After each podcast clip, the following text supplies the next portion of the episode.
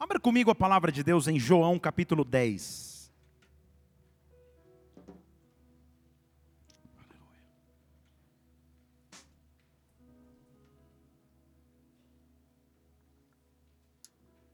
João capítulo 10.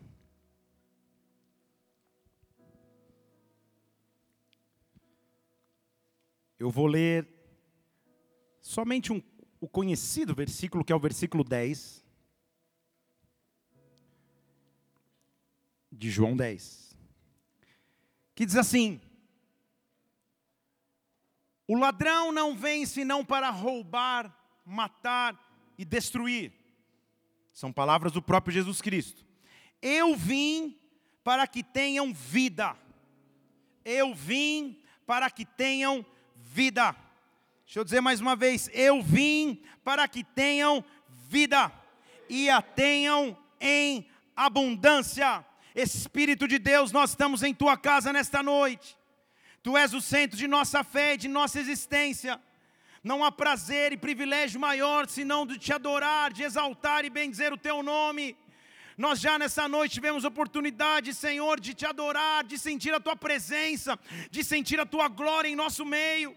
E o que eu te peço nesta hora é, Espírito Santo, continua aqui neste lugar, continua habitando nesta casa, continua tocando nossos corações, nossas vidas.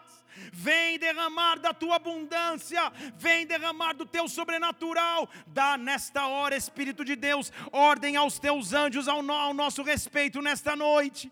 Acaba com toda aflição, com toda angústia, com toda preocupação, com toda divagação, que nós nos acheguemos a ti e de ti nós recebamos instrução, alimento, refrigério e renovo. Que o teu reino possa vir agora aqui neste local, que a tua presença se manifeste na terra terra como no céu. Nós, como igreja, nós, como teu povo, adoramos o teu nome que é digno de honra, que é digno de poder. Nós aplaudimos a ti, Rei dos Reis e Senhor dos Senhores. Aplauda o Senhor porque Ele vive, aleluia. Aleluia. Eu vim para que tenham vida.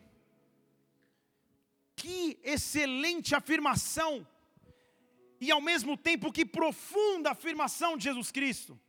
Eu vim para que vocês tenham vida. Mas não somente vida, eu vim para que vocês tenham vida abundante. Uma das perguntas mais filosóficas, contemplativas, profundas que existem, é a famosa pergunta: qual é o sentido da vida? Daria uma capa de livro, daria um título de filme, daria uma consulta com um psicanalista.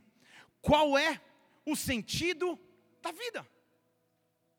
Se ele diz que nós devemos ter vida porque ele veio para que assim a tivéssemos, a pergunta então é: qual é o sentido da vida? Todo mundo que aqui vive, em algum momento de sua existência, se não se perguntou diretamente e indiretamente, se questionou: qual é o sentido de tudo isso? Qual é o sentido da vida? Ou para que sentido ou para qual sentido a vida vai? Se não se perguntou, pensou, se não pensou, teve que responder a alguém. Qual o sentido da vida? Ou qual é a resposta para vivermos? Eu não tenho dúvida que a resposta está na palavra. Eu não tenho dúvida que a resposta do que é vida está na palavra de Deus, que é viva e eficaz. O salmista, no Salmo, no Salmo 16, versículo 11, ele diz assim: Você vai me fazer conhecer a vereda, o caminho da vida na tua presença há plenitude de alegria, na tua mão direita há delícias perpétuas. Você me, me faz conhecer o caminho da vida, na sua presença tem alegria. Então ele começa a associar vida, caminho de vida, com plenitude de alegria. E aquele que está nos céus é que me fará conhecer tudo isso. Na mão direita, no braço que é estendido para abençoar, há delícias, há, há prazeres, há, há renovo, há refrigério eterno. Nós servimos um Deus, então, que a própria palavra diz que é o autor de toda a vida. O Salmo 27, versículo 1 diz assim: O Senhor é a minha luz e a minha salvação. A quem eu posso temer? O Senhor é a força da minha vida. Deixa eu falar de novo: o Senhor é a força da minha vida. Quando começarem a te perguntar, ou quando a vida te perguntar qual é o sentido da vida, o início da resposta é: O Senhor é a força da minha vida. Na mão dele há prazeres perpétuos, na mão dele há plenitude de alegria. O Senhor é a força da minha vida. Em outras palavras, Ele que me faz levantar e caminhar, Ele que me dá força para enfrentar o dia de hoje, o dia de amanhã e depois de amanhã. Há uma força que vem dEle para que eu viva. No Salmo 36, versículo 9, a Bíblia diz assim: Em Ti, Senhor, em Ti está um manancial de vida, em Ti há um rio de vida, na Tua luz nós vemos a luz em ti existe vida. Um manancial naquela época era um rio que não parava de brotar. Então o que ele está dizendo é: em Deus há um rio que não para de brotar vida onde eu precisar de vida, e não só vida, mas vida abundante, onde eu precisar de plenitude de paz, onde eu precisar de plenitude de alegria, onde eu precisar de vereda de vida, eu tenho onde encontrar. Há um rio passando neste local nesta noite, e esse rio é chamado rio de vida, rio de vida de Deus, que invade as áreas mortas, que invade as áreas cansadas, que invade as áreas estabelecidas pelo inimigo, trazendo vida trazendo vida. Levante uma de suas mãos. Eu chamo a vida existente em Deus. Eu chamo o manancial de vida, o rio de vida de Deus sobre ti sobre as tuas emoções, sobre as tuas finanças, sobre a tua família, sobre a tua casa. Que a vida de Deus se manifeste, que a vida de Deus se manifeste. Há um rio de vida fluindo neste local. Dê um brado ao Senhor e adore-o, e adore-o, e adore-o. Ei, Oh, então a pergunta é como viver? Em João capítulo 1, versículo 4, a Bíblia diz assim: Nele, ao se referir a Jesus Cristo, estava a vida. Nele estava a vida, e a vida era a luz dos homens. Fale comigo, nele estava a vida. Agora olha para quem está do seu lado aí. Só olha com uma cara de profeta. Vê se ele está com, com uma atitude feliz hoje, ou triste, ou meio desconfiado. E pergunta para ele, como anda a sua vida? Não deixa ele te responder antes que ele chore, deixa ele olhar para mim. De acordo com as escrituras, eu vou te explicar isso aqui. Ter vida é diferente de viver. Deixa eu falar de novo. De acordo com as Escrituras, ter vida é diferente de viver. Viver todo mundo vive. Você respira, acorda e vive. Acorda amanhã, trabalha. Recebe um vale, se assim Deus permitir. Paga os boletos, trabalha, estuda. Vai na academia ou foge da academia. Isso é viver. Mas quanto de vida existe no seu viver. Estão comigo que nós estamos hoje na igual pedra filosofal. Estão comigo? Quanto de vida tem em seu viver? O quanto da vida que a Bíblia nos promete, o quanto da vida que Jesus Cristo disse que veio para que nós tivéssemos, nós temos em nosso viver. Em outras palavras, como estamos vivendo nossa vida. Será que simplesmente exercendo funções rotineiras? Acordando, levantando, dormindo, trabalhando, estudando, vivendo um dia após o outro, mas sem muita perspectiva. Isso é viver somente. Deus não quer que você somente viva, Ele quer que você tenha vida. E nessa noite Ele está aqui para derramar vida sobre a tua vida. Uma verdadeira vida invadirá o seu viver nesta noite. Eu estou dizendo que uma verdadeira vida, eu vou te explicar que verdadeira vida é essa, virá sobre ti, vida que vem do céu, Rashetakabase Espírito de ressurreição e vida que vem dele, que se manifeste aqui neste lugar agora. Agora. Se eu não me engano, e não me engano, João 11, 25, não está na lista aí do, da, do pergaminho que eu te dei antes do culto. João 11, 25, Jesus Cristo está dizendo assim: Eu sou a ressurreição e a vida. Eu sou a ressurreição e a vida. Se você crer em mim, mesmo que você esteja morto, você vai viver. É tempo de receber dele vida. E o que é receber dele vida que vai além do viver? Em primeiro lugar, é não se preocupar somente com as suas prioridades da terra. Deixa eu falar de novo que só a Suzana disse amém. Obrigado, Suzana. É não viver somente com as nossas prioridades terrenas. Não há problema em querer conquistar, não há problema em querer prosperar, não há problema em querer avançar, mas se isso for a sua vida, você não tem vida. Estão aqui? Porque a Bíblia diz em Lucas capítulo 12, versículo 22, ele vai dar um sentido extra à vida. Ele diz assim: gente, não fiquem ansiosos quanto à sua vida, quanto que você vai comer ou que você vai vestir. Jesus está dizendo assim, gente, a vida é mais do que alimento. Põe lá o versículo 23. A vida é mais do que alimento. Vai dizer isso para o cara que vai no bomba depois do culto. A vida é mais do que alimento. O corpo é mais do que vestir. Jesus estava tentando fazer as pessoas entenderem que há um sentido mais profundo na vida. Que há fases em que eu conquisto, há fases que eu não conquisto tanto, há fases que eu dirijo o carro que eu queria dirigir, há fases que nem carro eu ainda tenho, mas há um sentido maior para a vida do que só as coisas naturais. Eu posso buscar essas coisas, Deus vai me dar poder de conquista, mas a minha vida não está centrada somente nisso. O centro da minha vida, a essência da minha vida, vai além do que os meus olhos contemplam vai além do que as minhas mãos conquistam. Deus quer me dar um sentido maior na vida. O sentido maior na vida não é simplesmente enriquecer, gravar um testemunho para que passe no telão. Oi, eu sou a Betina, tenho 22 anos, tenho. Vai além! Vai um pouco além do que só querer conquistar por agora. Estão comigo? Você não entendeu essa piada, você não está não tá vendo vai muito além do que o hoje, do que o agora, do que o que minhas mãos conquistam, porque às vezes, porque não conquistamos como achamos que deveríamos conquistar, nós perdemos a alegria da vida. E Deus está nos dizendo: a alegria da vida vai além disso, é mais do que o alimento, é mais do que o vestuário. Ele já prometeu que nunca nos desampararia. Então, o que eu quero orar em primeiro lugar é que a vida de Deus entre sobre ti, que a vida de Deus entre sobre ti.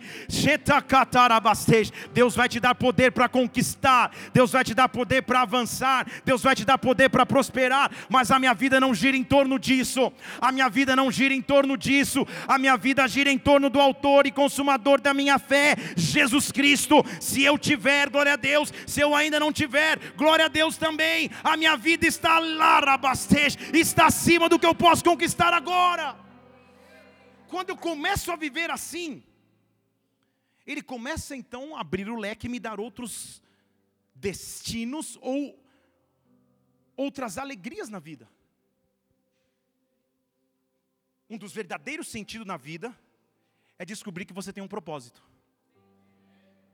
Deixa eu falar de novo. Um dos maiores sentidos da vida é descobrir que você tem um propósito. Porque a Bíblia diz assim, Marcos 10, 43. Ele está dizendo assim: com vocês não vai ser assim. Eu vou ensinar para vocês o que é a vida. Se você quiser ser grande, seja você aquele que sirva. Em outras palavras, se você quer descobrir o teu propósito, aprenda a servir. Qualquer entre vós que quiser ser o primeiro, que ele seja servo de todos. Porque o filho do homem não veio para ser servido, mas para servir, para dar a sua vida em resgate de muitos. Então, o grande sentido da vida começa quando você descobre que você foi feito para servir falar de novo para que um outro glória. Que você foi feito para servir. que você serve para alguma coisa, para a alegria de alguém. Como é bom enxergar nesta casa inúmeras pessoas que descobriram essa alegria e que, com alegria, servem a casa, não a mim, não a instituição, não ao prédio, mas a casa, a casa do próprio Deus. Poderia dar inúmeros exemplos aqui nessa noite de homens e mulheres de Deus que, para se tornarem grandes, entenderam que primeiro é necessário servir. Um dos ministérios. Ixi, vou causar ciúmes nos, nos outros, não vou nem falar nada. Mas todos os ministérios eu dou valor e, e, e, e validade. Mas um do eu, dos ministérios que eu sei que é um ministério de guerreiros é o ministério da zeladoria.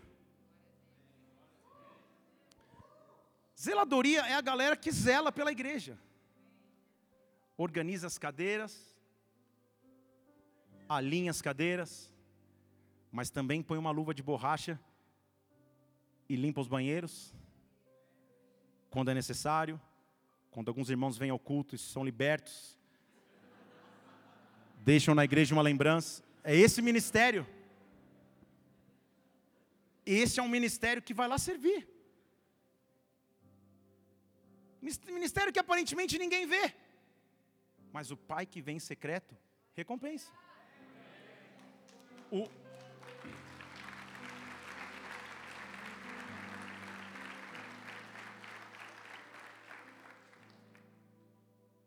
o meu filho, líder do ministério de zeladoria dessa casa, não sabe, mas ele é um exemplo para mim.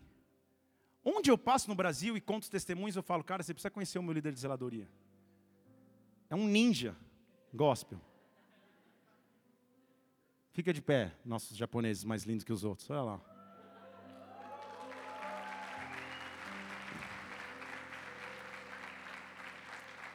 Eu sei que você não precisa disso. Mas o Paulo tem um, cargo de chefia no Banco Central. Tem uma alta posição profissional. Mas sabe o que ele faz na maioria dos cultos aqui na igreja? Põe uma luva de borracha e vai lavar banheiro. Porque ele descobriu um propósito. Vocês estão comigo ou não? Ele descobriu um propósito na vida. Enquanto aqui um outro lá dentro da sala, cuidando da criança, a criança indo, saindo, levantando, sentando, tem outro no som, tem outro servindo na comunidade, tem outro comprando uma caixa de chocolate, mas eu descobri que há um propósito. Então, quando a tristeza estiver abatendo o teu viver, pergunte a Deus qual é o meu propósito na vida. Aí você vai sair na calçada da sua casa, você vai começar a ver um monte de propósito, um monte de propósito. Pessoas precisam ouvir o Evangelho, pessoas precisam de um abraço, pessoas precisam de uma oração, pessoas precisam de amor. Aquele que quiser ser grande tem que se entregar primeiramente. Então, que a Bíblia diz é: o propósito de vida está acima do simplesmente viver. Sabe por quê? A Bíblia diz em 1 João capítulo 3, versículo 16. É nisso que nós conhecemos o verdadeiro amor. Cristo deu a sua vida por nós, então nós devemos dar a vida pelos irmãos. Estão comigo? Isso é um contrassenso, uma contracultura à nossa cultura uma geração individualista que pensa primordialmente nos, na, na, na, nas suas prioridades. E ele está dizendo: o amor é conhecido assim.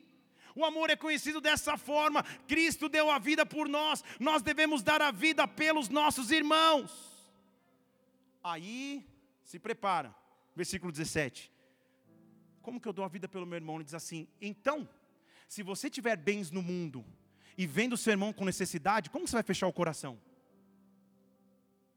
Estão aqui? Ele está dizendo assim: há muito propósito de vida. E bens, no original, fica tranquilo com a chave do teu carro no bolso, não vou pedir não. Ele não está falando de bem material, ele está falando de presentes de Deus, dons de Deus. Então o que ele está dizendo, se Deus te deu dons, use esses dons em relação ao próximo Talvez o seu dom seja um sorriso, um abraço. Talvez o seu dom seja tocar um instrumento, cantar. Talvez seja o seu dom organizar as cadeiras de uma igreja, ficar dentro do ministério infantil. Talvez seja abraçar a pessoa do teu trabalho. Mas uma coisa eu quero te dizer: quando você começa a doar da sua vida, aí você recebe efetivamente vida. Quando você começa a entregar a sua vida, aí você efetivamente começa a viver. Cristo está te visitando com vida, com um real senso de vida. Sabe por quê? Olha o que a Bíblia diz: aquele que só anda egoísta pensando na sua vida, na verdade não encontra a sua vida. Estão comigo? Na linguagem de hoje eu acabei de dizer isso. No versículo está assim, Mateus 16, 25. Quem quiser encontrar a sua vida, vai perder. Agora, quem perder a vida, vai achar. Estão comigo? Ele está dizendo assim: quem quiser só viver por si, perde a vida. Agora, se você perde a vida, aí na verdade você encontrou a vida. Estão comigo? Tem pessoas que falam, pastor, eu vejo seus posts, a correria, os aconselhamentos, as ministrações, e eu pergunto, nossa, como que o senhor consegue? Como que você dorme? Eu falo, com a graça de Deus, durmo bem, tranquilo, faço exercícios com a minha esposa, a gente luta Muay Thai, não um contra o outro, mas na frente da TV. Dá tempo para tudo, mas a maior alegria e privilégio que eu tenho é viver integralmente para Cristo. Eu tenho esse privilégio, essa alegria, mas não significa dizer que só eu tenho que ver uma vida de doação. A vida de entrega e doação é para cada um de nós, naquilo que Deus nos chamou, naquilo que Deus nos constituiu. Quando eu perco a minha vida para mim mesmo, na verdade eu a encontrei. Quando eu digo Deus, não são mais os meus sonhos somente, não são mais as minhas prioridades somente, mas são as tuas. Agora eu passei a encontrar o real sentido da minha vida. Eu encontrarei o o real sentido da minha vida. Deus está aqui nessa noite para derramar sobre ti vida e vida abundante, vida e vida abundante, vai além do natural, é uma vida que abunda, sobrenaturalmente em Deus. Ele diz assim, porque senão do que, que adiantaria? Ganhar o mundo inteiro, mas perder a sua vida.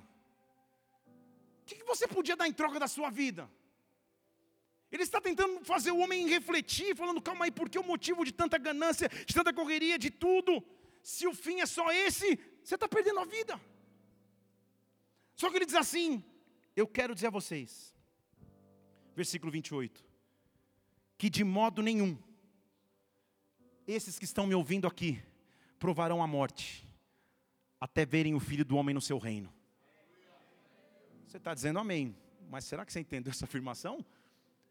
Porque Jesus Cristo vira para uma plateia, um povo que estava ouvindo e falou: oh, Estou dizendo a vocês, vocês não vão experimentar a morte.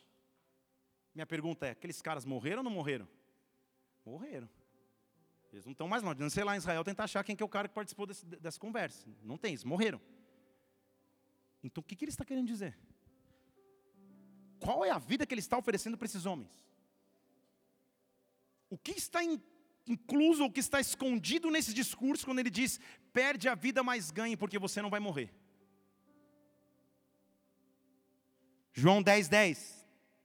O texto que começamos esse, esse culto diz que o ladrão veio para roubar, matar e destruir. Mas ele veio para nos trazer vida e vida em abundância. Vida e vida em abundância. A resposta é vida, tá? A resposta é vida. Eu vou fazer uma pergunta, a resposta é vida. Tudo bem? Tudo que eu preciso receber de Deus é. Quando tudo estiver dando errado, Deus vai me dar. Quando eu estiver triste, Deus vai derramar. Tudo que eu preciso é.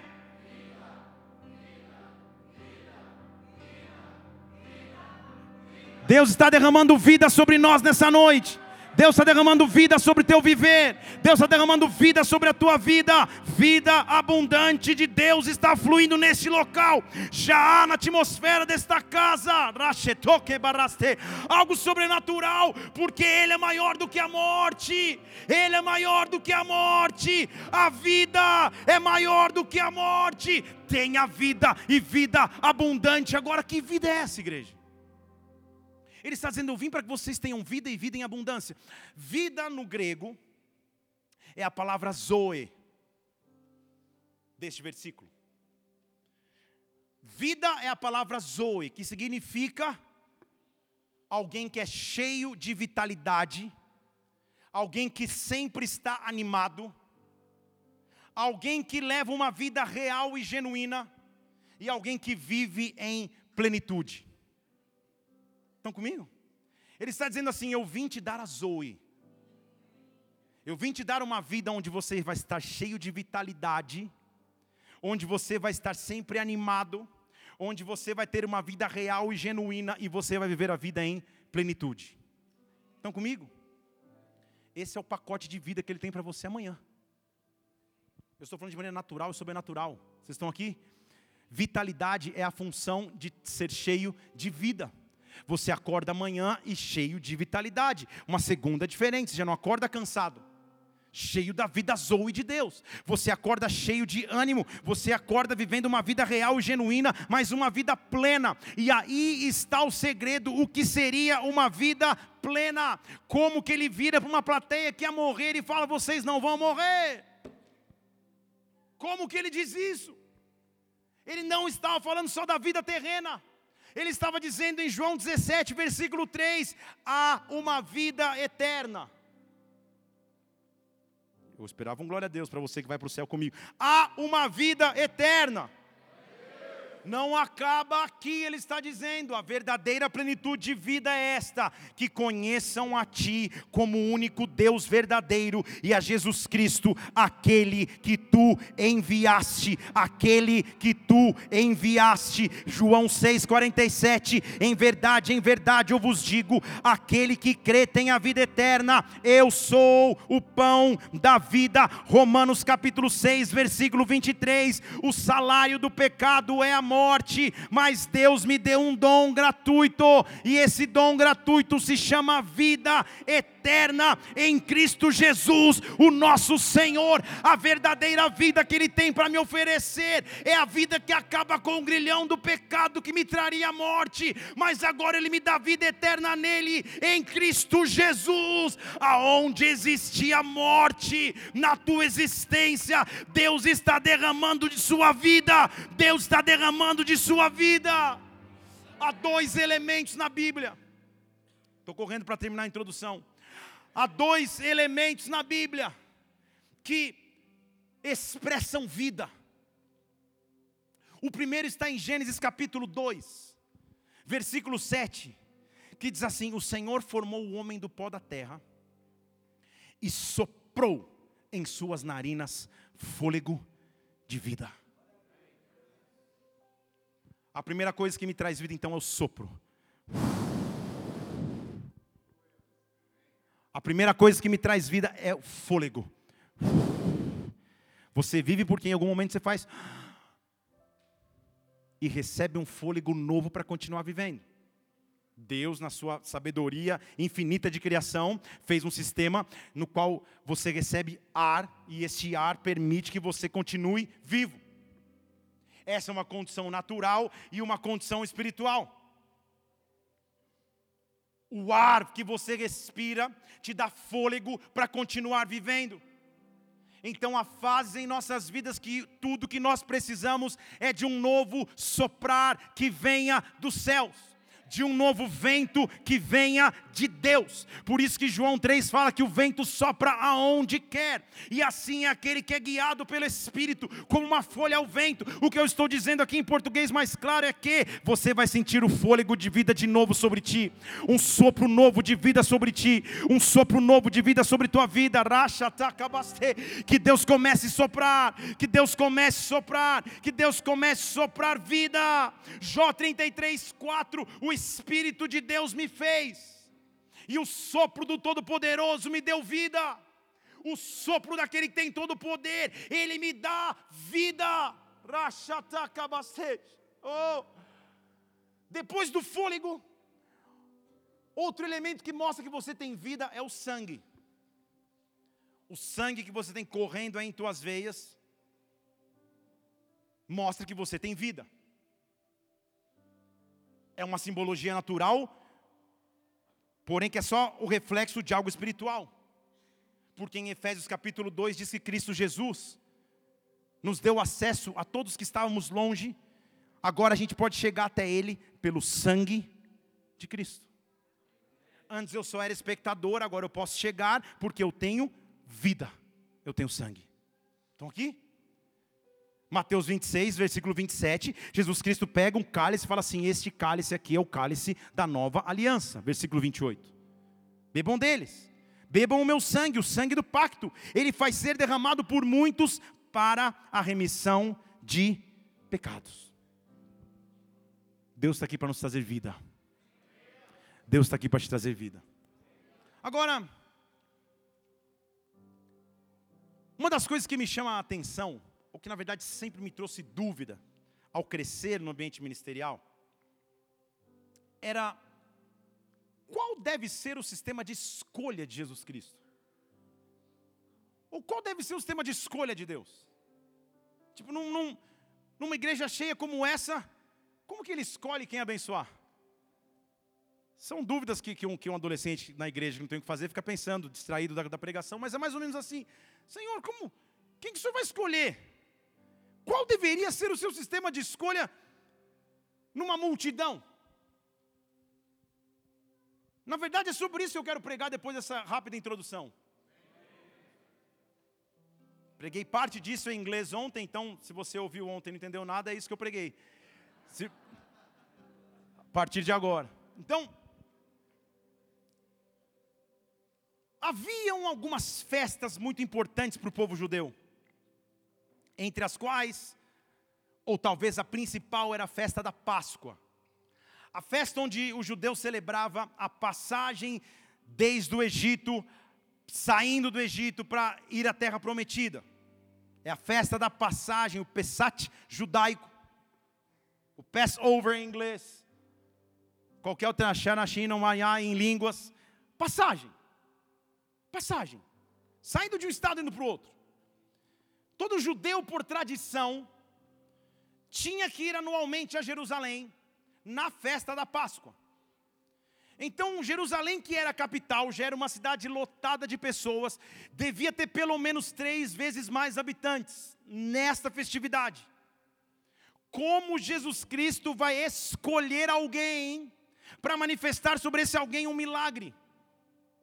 O que eu amo de Jesus Cristo é que Ele é o Senhor das multidões, mas Ele também é o Deus dos indivíduos. Ele age na multidão, mas Ele também age individualmente. Quando você faz um relato mais cuidadoso do livro de João em seu início, você vai ver que o capítulo 3, 4 e 5 de João fala de encontros individuais de Jesus Cristo com pessoas. No capítulo 3, ele se encontra individualmente com o mestre da lei, Nicodemos. No capítulo 4, ele se encontra individualmente com uma mulher samaritana num poço. E quando nós chegamos no capítulo 5, nós vemos Jesus Cristo chegando no meio de uma multidão. Mas não era qualquer multidão.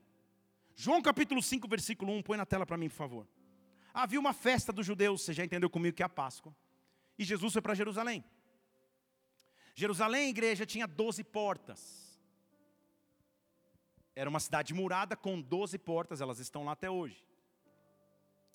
E Jesus escolhe entrar por uma porta não por acaso. Porque a Bíblia diz que ele entra em Jerusalém, versículo 2, pela porta das ovelhas. Se ele está entrando pela porta das ovelhas, ele está entrando como um pastor. Vocês estão comigo? Então ele está atravessando a porta das ovelhas como um pastor. E ali existia um tanque chamado em hebraico Betesda, que tinha cinco outros pequenos tanques, cinco alpendres. Talvez um dia você tenha o privilégio de ir até Israel e eu profetizo que você terá. Ó, oh, algumas sem fé. Eu já estive nesse local. Os tanques são bem ao lado da porta, não dá nem para andar muito, são tipo 200 metros. Você passa pela porta das ovelhas, já tem uma igreja ali, e o cara fala: aqui é o tanque de Bethesda. Você já sai, ó, oh, chata, já se joga no tanque. Não, alguns se empolgam, mas é muito interessante o local histórico. Jesus então entra, mas o cenário que ele presencia é um cenário de multidão. Ele passa pela porta das ovelhas, e Betesda significa em hebraico o local do derramar. Então vamos unir as peças do quebra-cabeça. O pastor está entrando pelas portas das ovelhas para derramar algo novo.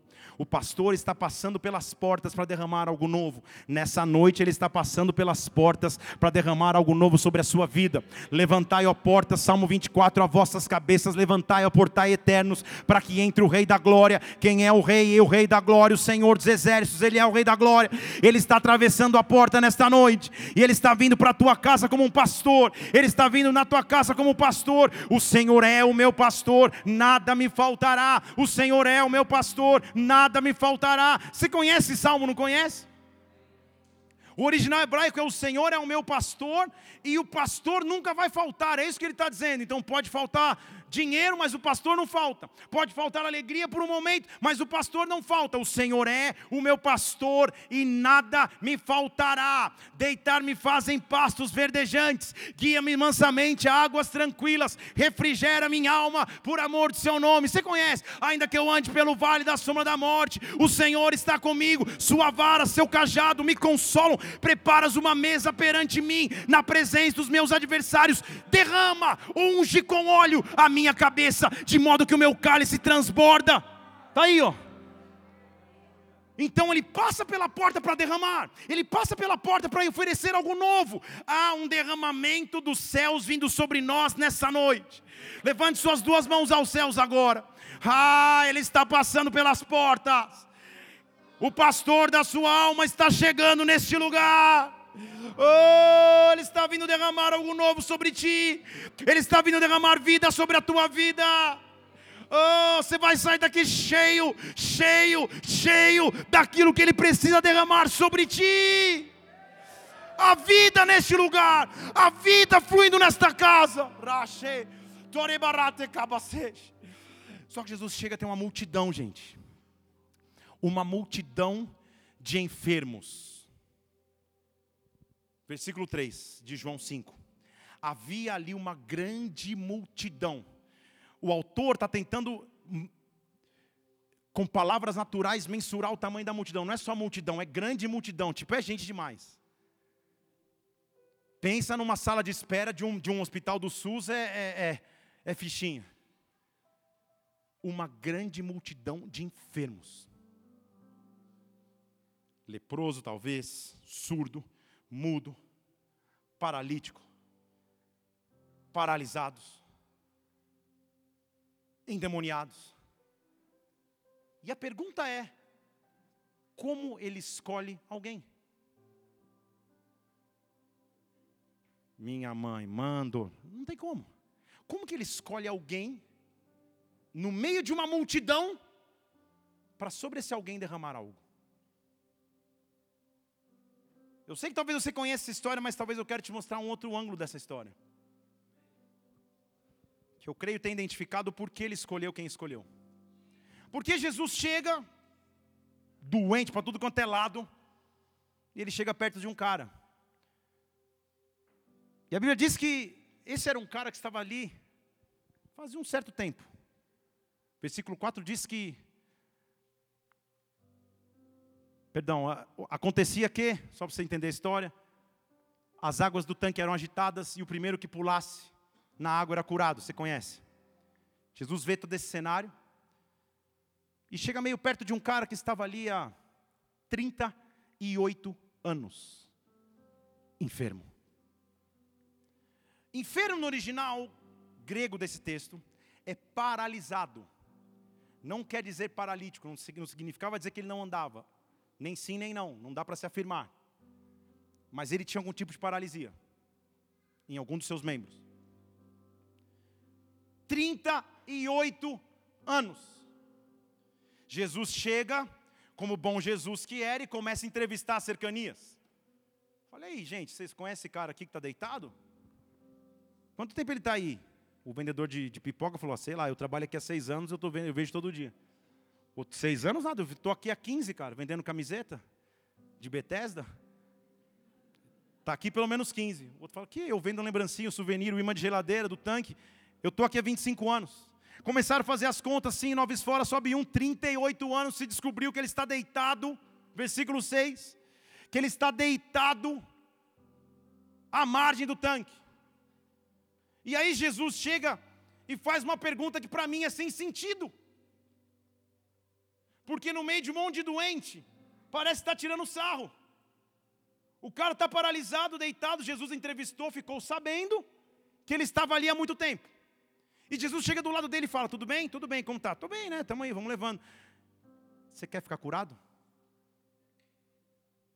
Que pergunta é essa? No meio de uma multidão de doentes, a resposta parece ser meio óbvia. Há circunstâncias de morte que nós enfrentamos em nossas vidas, que a resposta parece ser óbvia para Deus. Mesmo assim, Ele quer nos encontrar sozinhos no meio da multidão e nos questionar algo. Você quer sarar? Por que, que ele estava perguntando isso para o cara? Eu vou te mostrar aqui mais para frente.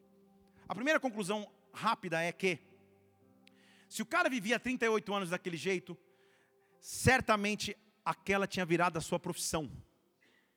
Ele vivia da mendigância às margens do tanque. Então Jesus nos respeita tanto que ele fala: Cara, se eu te curar, tua vida vai mudar. CLT na mão, trabalhar, caminhar sozinho, acabou pedir esmola. Você quer? Vocês estão comigo? Ele nos respeita tanto que ele quer transformar nossa história, mas ele fala: Você quer? Eu quero derramar vida em você. Você quer? Só que a pergunta para mim é um pouco mais profunda, eu vou te mostrar o porquê. Porque a pergunta principal que ainda eu não respondi é: por que numa multidão Jesus escolheu este cara? A pergunta de Jesus foi direta: você quer ficar curado? E a resposta do homem enfermo, versículo 7, foi essa. Respondeu-lhe o enfermo.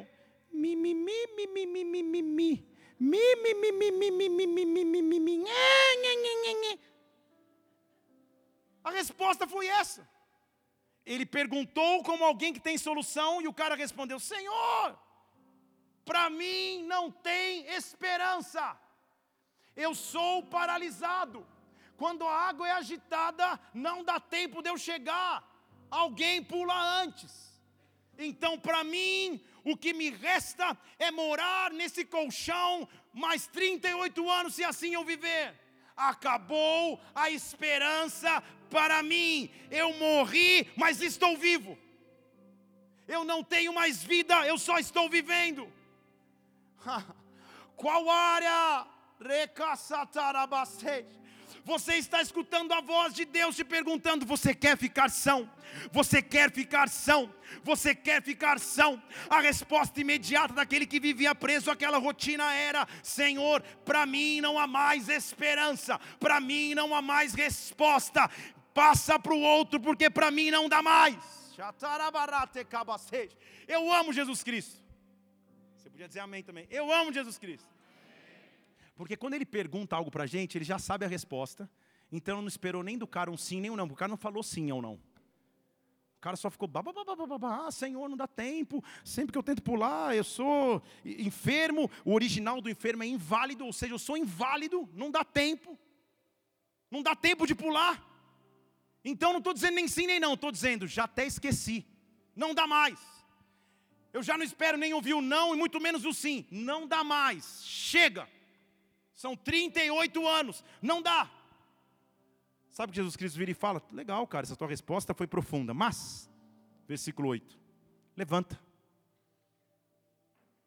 pega o teu leito, anda. Eu estou falando de um cara que está 38 anos deitado, inválido numa cama. Vocês estão aqui? Uma multidão de enfermos olhando para a água ser agitada. Jesus está lá só batendo papo, trocando ideia. Daqui a pouco ele vira e fala: Você não respondeu que sim, não, mas tudo bem. Levanta. Levanta. Levanta. Levanta. Levanta. Mas Deus são 38 anos. Levanta. Mas Deus não tem esperança. Levanta. Mas levanta. Ah, levanta. E aqui eu estou para te afirmar que o desafio mais difícil não foi a primeira parte da frase, mas sim a segunda de Jesus. Levantar era o fácil. O difícil era cumprir o segundo. Me olhando com um olhar de interrogação. Ele diz assim: levanta, pega o leito e anda. Essa era a parte difícil. Porque o cara não tinha força. Óbvio que ele teria se Jesus Cristo mandou ele levantar. Mas igreja, você não sabe ainda, daqui a pouco você vai saber. O dia que isso estava acontecendo era sábado. Na cultura judaica, o sabate. Dia em que judeu nenhum pode fazer esforço físico. Então, mandar um judeu no sábado carregar uma cama vai contra a tradição e a lei judaica. Você não entende? Deixa eu falar para esse lado aqui pentecostal. O que Jesus estava dizendo é: para se levantar para um novo tempo, você vai romper com tradições. Para se levantar para um novo tempo, você vai deixar o passado para trás. Para se levantar para um novo tempo, a religiosidade vai ficar para trás. Se você tiver coragem de levantar, mas muito mais coragem de pegar o teu leito no meio de uma multidão de judeus, no meio de uma multidão de pessoas que não deixam carregar nada no sábado, se você tiver coragem e acreditar que você não vai ser linchado no meio de uma multidão, levanta e vai para um novo tempo na sua vida. Eu estou derramando vida sobre ti. Sabe o que eu estou dizendo agora? Levante uma de suas mãos. Não importa o que a tua cultura disse, não importa o que a tua condição econômica ou social regrou, não importa quais são as regras que a sociedade te impôs, quando Ele te manda levantar, Ele rasga com as tradições, Ele rasga com as limitações, Ele rasga com as preconcepções, deixa Ele te mandar levantar, mesmo que você esteja deitado há 38 anos, levanta novamente no teu ministério, levanta novamente na tua família, levanta novamente na tua profissão, levanta porque Ele está te dando vida. Dê um brado ao Senhor e adore-o aqui, adore-o aqui. Levanta! Levanta! Oh! Imagina que aquele cara, deitado 38 anos, começou a sentir um negócio que ele nunca mais sentia. Se ele fosse do, do pente mesmo, ele já ia. a paralisia, ele viu, não está mais paralisado, eu não estou mais inválido, o que está acontecendo comigo? O milagre e o poder de Deus está sendo mais forte do que a tradição que eu carregava. Eu sei que é sábado, mas eu não vou conseguir respeitar o sábado. Eu sei que é sábado, mas eu não vou conseguir respeitar a tradição, eu vou ter que carregar minha cama.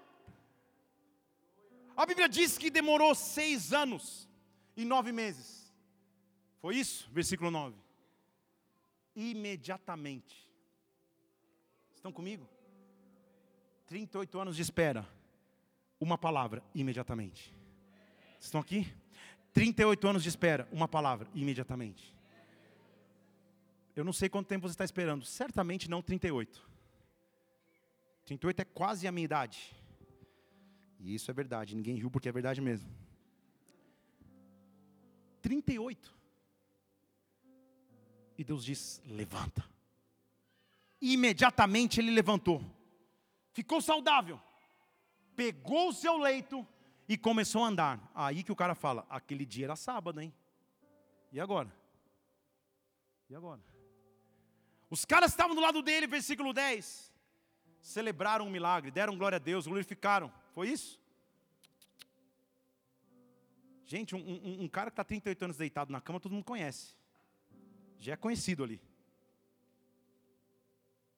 E as pessoas religiosas ao lado dele estão ignorando o fato de que ele está curado estão mais preocupados que ele está carregando uma cama e é sábado. Vocês estão comigo?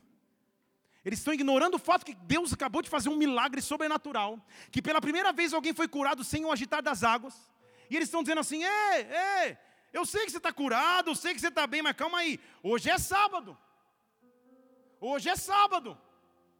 O mundo faz isso conosco o tempo inteiro. No mundo você andava deitado em leitos. Depois que você se levanta, você está cheio da unção e do fogo do Espírito Santo.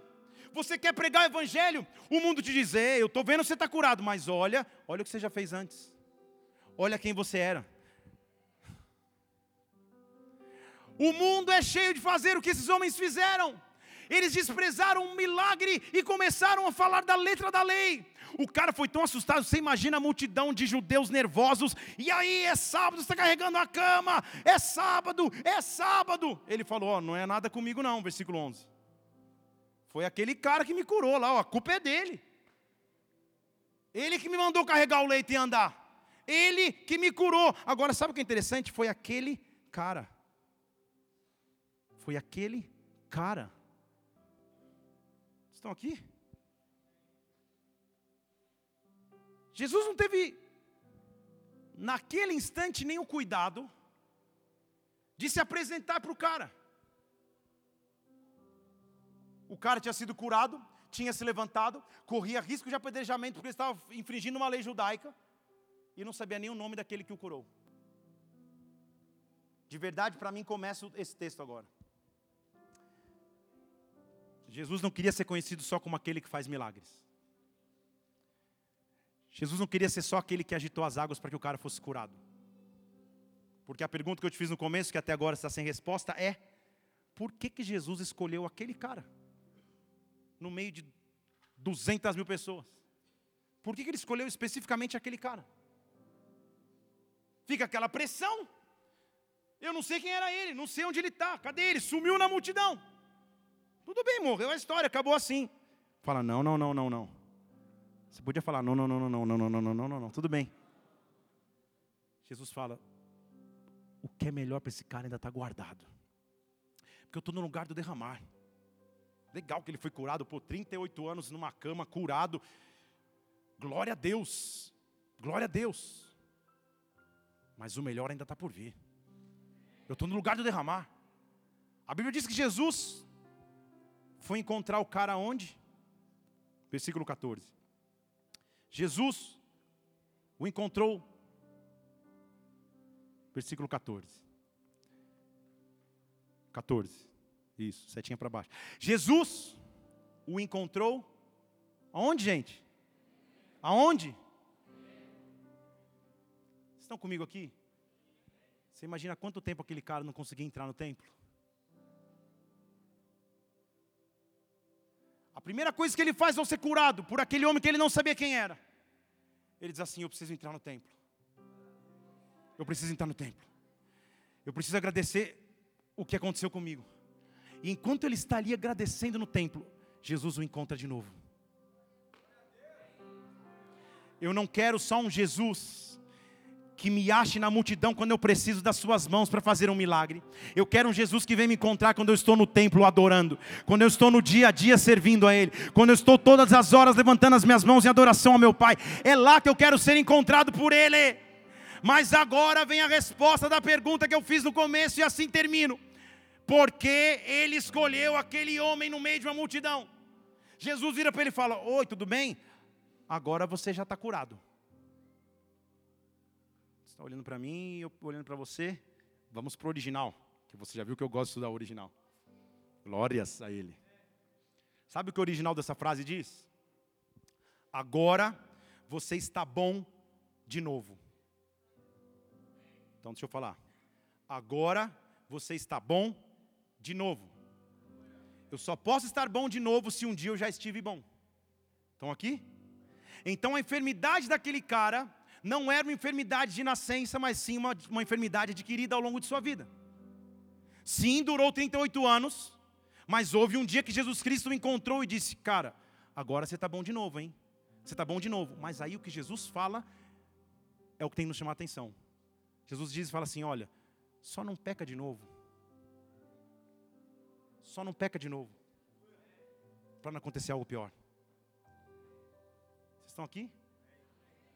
Nitidamente o texto nos faz entender que aquela enfermidade adquirida por 38 anos era fruto de algum pecado.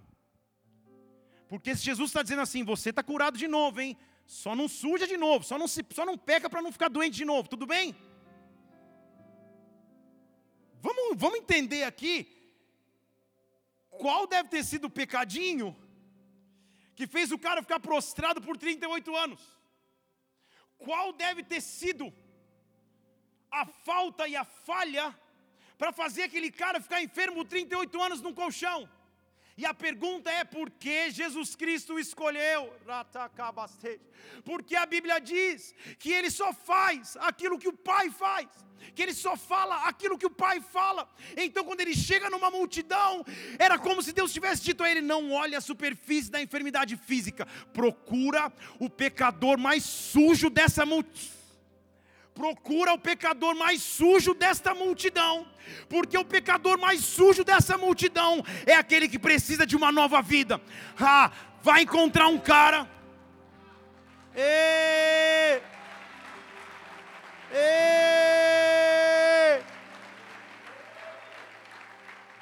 Vai encontrar um cara que pecou tanto que está 38 anos entrevado num colchão pelos seus pecados e vai mostrar para ele que até para ele há esperança de vida. Jesus não escolheu pela, pela gravidade da enfermidade, porque talvez tivessem enfermidades até mais graves. Jesus escolheu porque ali estava um pecador ali estava um pecador, ali estava um pecador, ali estava um pecador disposto a se arrepender.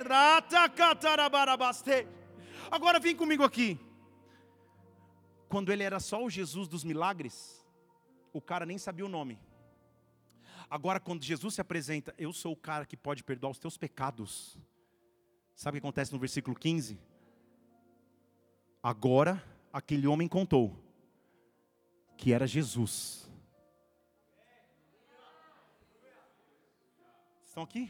Que era Jesus quem o tinha curado.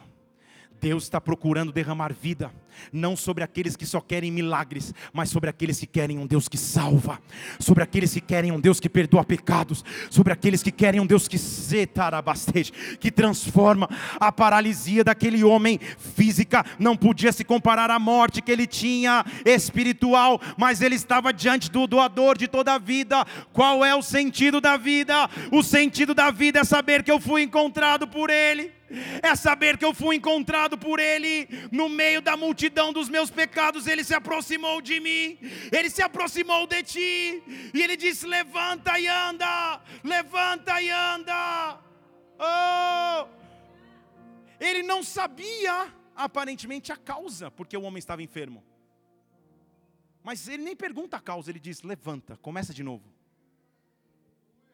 E depois na segunda conversa ele fala, cara, só não peca de novo. Tipo, eu sei que foi porque você pecou. Mas não vamos tocar no assunto, já foi. Levanta e anda. Levanta e anda. Levanta e anda. Levanta e anda. Há tantas coisas grandes que você vai viver em Deus. Levanta e anda. Levanta e anda. Eu tenho um Deus que se move comigo por amor. Aí os judeus vão falar: Por que você curou num sábado? Aí Jesus vira em versículo 17 e fala assim: Sabe por quê? Porque meu pai está trabalhando até agora. Então eu também estou trabalhando.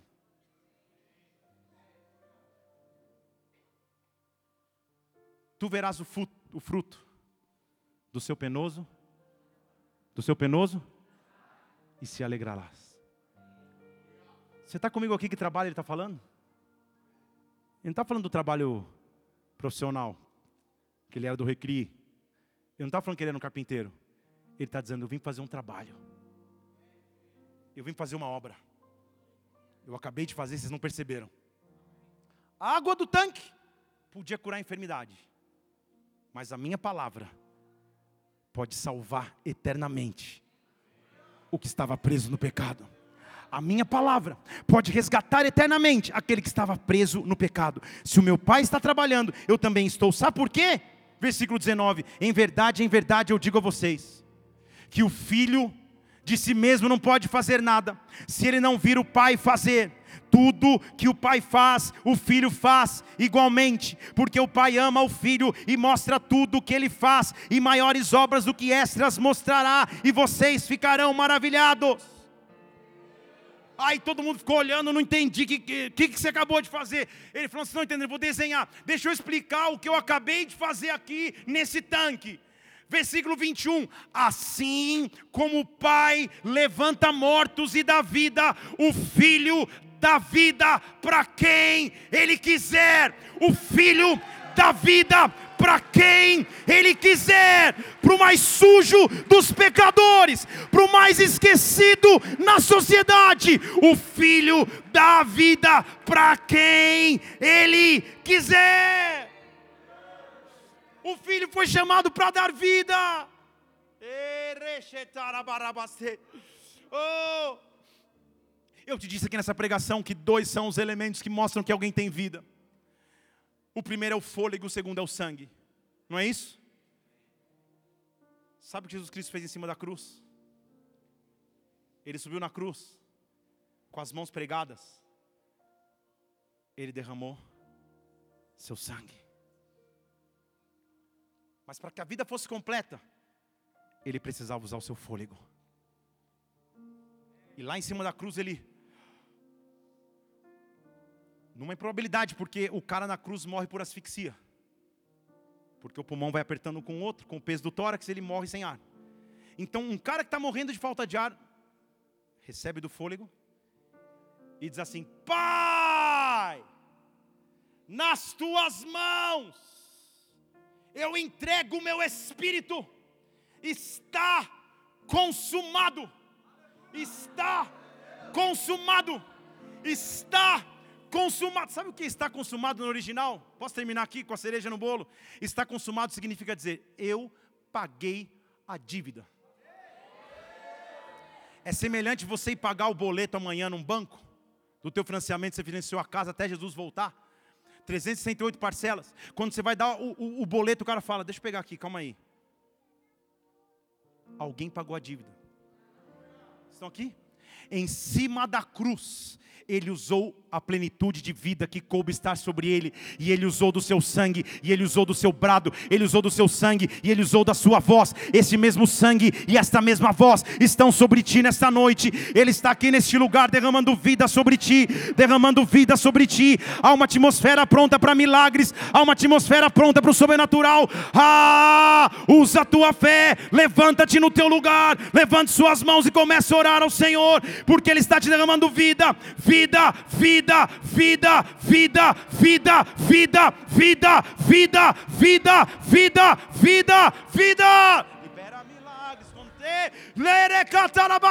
Vida, vida, vida, vida sobre nós, vida sobre tua vida, vida sobre tua família, vida sobre teu casamento, vida vida sobre as áreas mortas. O Filho dá vida a quem Ele quer, e Ele escolheu você nessa noite. Se Ele pôde salvar o mais sujo dos pecadores, ah, os teus erros não te afastam de Deus, teus medos não te afastam de Deus, eles te aproximam do Senhor.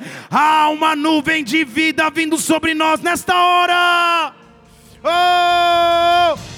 Oh! Você vai sentir algo agitando no teu espírito. Deus está despertando tua vida ministerial de novo.